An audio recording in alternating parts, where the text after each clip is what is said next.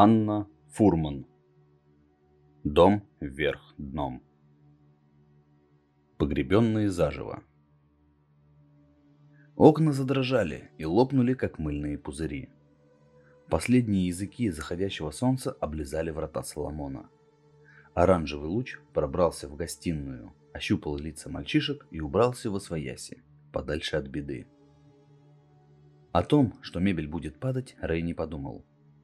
Он представлял себе все как-то иначе, если вообще представлял.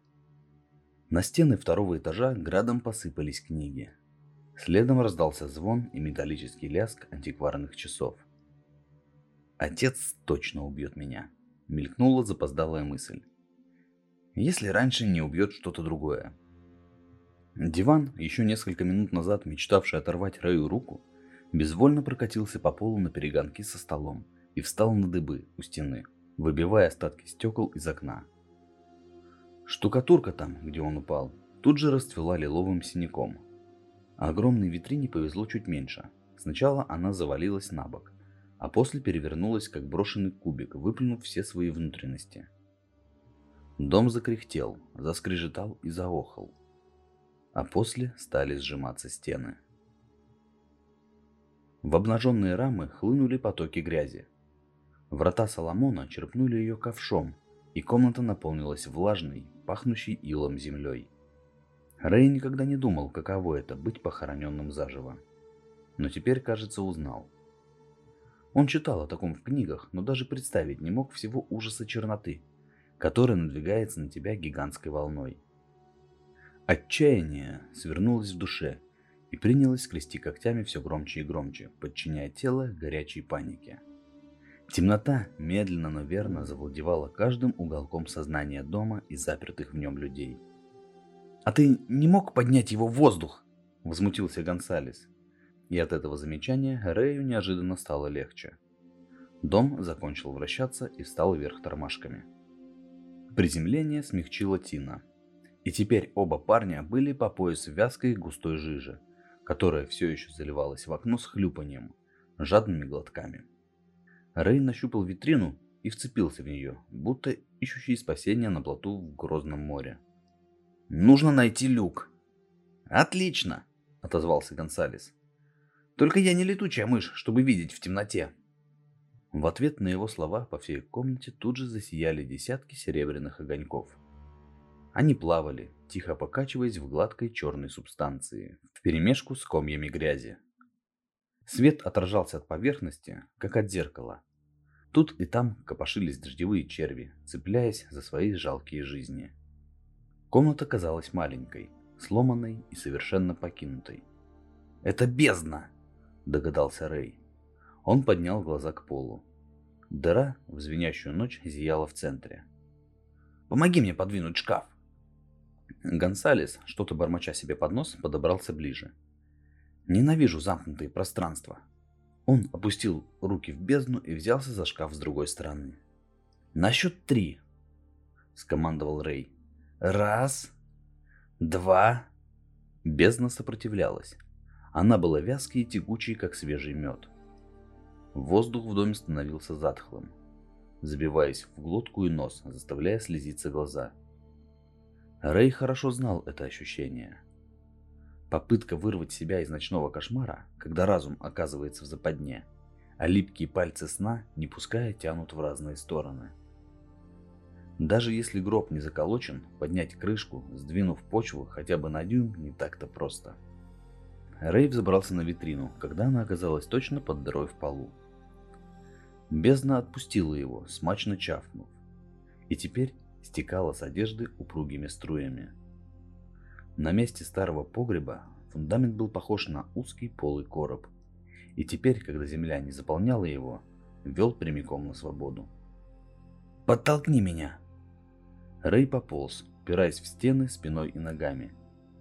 Несмотря на прохладу ночи, он ощущал жар – Бездна на потолке гостиной искрилась и переливалась, готовая в любую секунду снова принять Рэя в свои объятия. Он старался не думать об этом, сосредоточившись на работе мышц, боли и напряжении. Свежий осенний воздух манил наверх, обещая спасение из погребенного поверженного дома. Корень зла, лишенный питательной бездны, из последних сил цеплялся за ясень. Его красные переплетенные ветви слабо подрагивали, сжимаясь от холода при каждом порыве ветра. Тысячи тонких и хрупких капилляров ответвлений впивались в фундамент дома, который торчал над лоснящейся жижей. Серебряные огоньки внутри вспыхивали и гасли, вторя звездам, ныряющим в облака. «И что теперь?» – спросил Гонсалес, выбравшись из ловушки четырех стен. Рэй что-то шепнул ему на ухо. Гонсалес кивнул с бесстрастным лицом. Он замер, раздумывая о чем-то важном. А после сорвался с места и бросился к ясеню. Все произошло в считанные секунды. Корень зла опоздал. Одно из красных щупалец потянулось за секатором, торчащим из кучи чахлых листьев. Но человеческие пальцы оказались проворнее. Гонсалес схватил оружие и бросил его Рэю. Тот, не теряя времени, подскочил к дому и с глухим ржавым щелчком перерезал одну ветку. Гонсалес упал на колени и зажал уши так, что вены на его руках вздулись, как жирные дождевые черви. Рэй посмотрел на искаженное ужасом лицо, не понимая, что происходит. А после до его слуха донесся шепот. Сотни голосов звучали одновременно. Бестелесые, не имеющие источника звука, они долетали со всех сторон цепляясь за ветер, опаляя кожу. Шепот забирался под одежду и пробирал до самых костей. Все длилось недолго и смолкло внезапно, оставляя после себя зловещую тишину. «Что это было?» Гонсалес тяжело дышал. «Ты слышал вопль?» «Вопль?» – удивился Рэй. «Нет, только шепот». «Не нравится мне все это». Рэй нахмурился, пожимая плечами. Он и сам будто очутился на сеансе плохого фильма ужасов и сейчас смотрел на все со стороны. «Смотри, он бледнеет!» Вдруг крикнул Гонсалес, указывая на корень. Хватка ветвей ослабела, а цвет потускнел, став из красного алым. «Давай!» Гонсалес поднялся на ноги и кивнул Рэю, зажимая уши. «Покончим с этим!» Рэй решительно лязгнул секатором. Шепот снова заполнил его сознание как бездна заполняла дом. «Вернешься. Ты еще вернешься. Оставайся здесь. Будь проклята. Дети и дети детей. Никто не должен знать». Они прорывались сквозь белый шум, касаясь шеи, ушей и самого сердца. Женские, мужские, старые, молодые, незнакомые Смирись с этим. Голос отца разрезал воздух и устремился ввысь вместе с последним корнем. Солнце ленивым жуком неспешно вползло на горизонт, хватаясь за провода и крыши тонкими лапками лучей. «Смирись с этим», — отозвалось эхо в голове Рея. «Будь мужчиной». Сердце бешено колотилось. Рэй спрыгнул на землю, бросил секатор и поднял глаза. Корень зла стремительно высыхал, дергаясь и агонизируя на ветвях ясеня. Коричневый и колючий он был похож на скалопендру, которую разлюбили пополам. Ножки беспомощно дрыгались, пытаясь ухватиться за воздух. С ясеня опадали последние желтые листья. Оклик Гонсалеса оторвал Рея от этого мерзкого и одновременно умиротворяющего зрелища. «Эй!» Рэй замер, не в силах пошевелиться перед лицом новой напасти. Серебряные огоньки исчезли, как и фундамент дома. Портутный, блестящей глади золотым пятном расползался восход. Мутные серые пузыри появлялись и лопались на поверхности, булькая, как закипающий куриный суп. Лучшее средство от простуды, по мнению Элейн. Врата Соломона вместе с голосами, образами, слезами и волнениями неспешно уходили на дно потревоженной бездны – если, конечно, у бездны было дно. Свет в окнах. «Мне жаль», — с сочувствием произнес Гонсалес. Рэй стоял, не двигаясь и даже не моргая. Его хрупкая надежда снова увидеть мать пускала предсмертные пузыри в темноту бездны. В груди у Рэя занялась воронка. Безжалостный вихрь, уносящий с собой воспоминания, минуты, моменты, которых и так было слишком мало, будто все это теперь не имело значения. Утекало в дыру размером с дом. «Эй!» Гонсалес хлопнул себя по карману, а после по лбу, как если бы он напрочь забыл, но вдруг вспомнил о чем-то, о чем забывать не следовало, и достал потрепанный, чуть запачканный черной слизью блокнот. «Это поможет?» Рэй схватил блокнот и принялся яростно листать в поисках пустой страницы. Но тщетно. Последним свободным местом был лишь форзац. Дом еще булькал в бездне, а значит, решать нужно было сейчас, пока не стало слишком поздно. Рэй взялся за карандаш. Через несколько минут дорогая сердцу надпись скрылась под умелыми штрихами. Здесь живет Элейн, здесь ее надежда удивительным образом вписалась в картину врат Соломона, таких, какими они были в самые счастливые времена. Рэй изобразил врата Соломона покрытыми шапкой снега. Ясень украшала гирлянда, которую Рэй и Эрни собрали однажды из лампочек, светлячков и магии электричества. Над входной дверью висела амела, а по краям подъездной дорожки, важно уперев руки в бока, стояли садовые гномы. В окнах горел пусть и черно-белый, но самый уютный рождественский свет. Внезапно Бена вспенилась и выбросила сноп снежинок. Они устремились к небу и исчезли в нем. А следом, к удивлению парней, посыпались отовсюду, снизу вверх. Гонсалес захлопал ресницами и вдруг разулыбался, совсем как дитя, впервые за все время. Рэй улыбнулся в ответ – но тут же снова перевел взгляд на бездну. Она замерла, грозная и величественная, будто море в штиль. Это все, что она может дать. Знакомый голос раздался за спиной у Рея. Он обернулся, не веря своим ушам, напрочь забыв об утонувшем доме.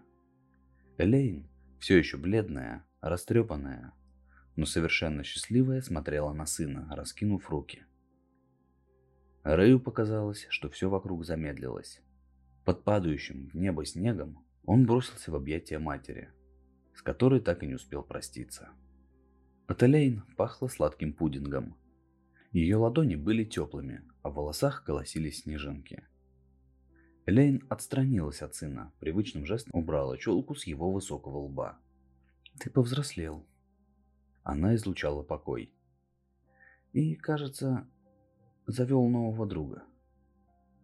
Гонсалес подошел ближе и протянул Элейн руку. «Мэм, рад с вами познакомиться».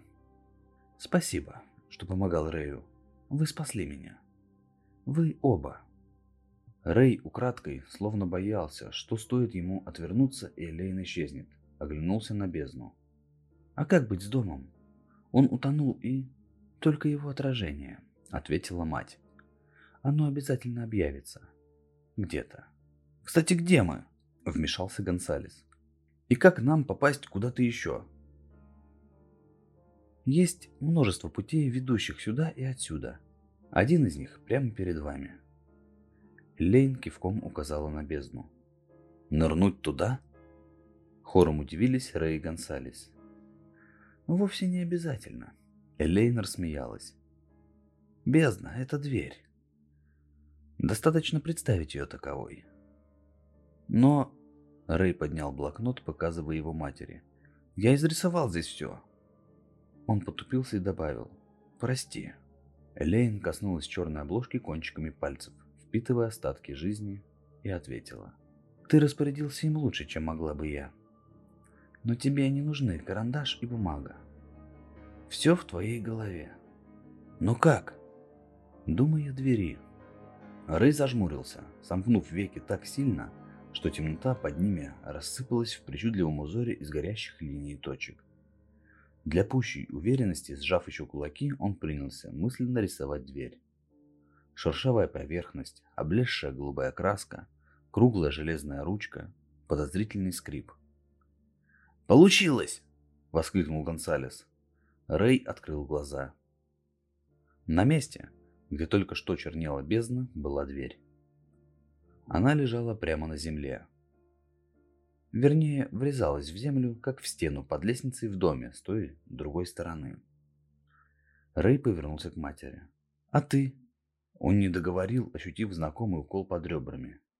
Теперь, когда врата Соломона больше не держали Элейн в заложниках, когда корень зла валялся мертвым и иссушенным в куче листьев у старого ясеня, когда выход был найден, вложив в этот жест всю ту любовь и нежность, которую отняла у них смерть, Элейн снова пригладила волосы сына. «Я пойду с вами», — улыбнулась она, — «но только до следующей двери».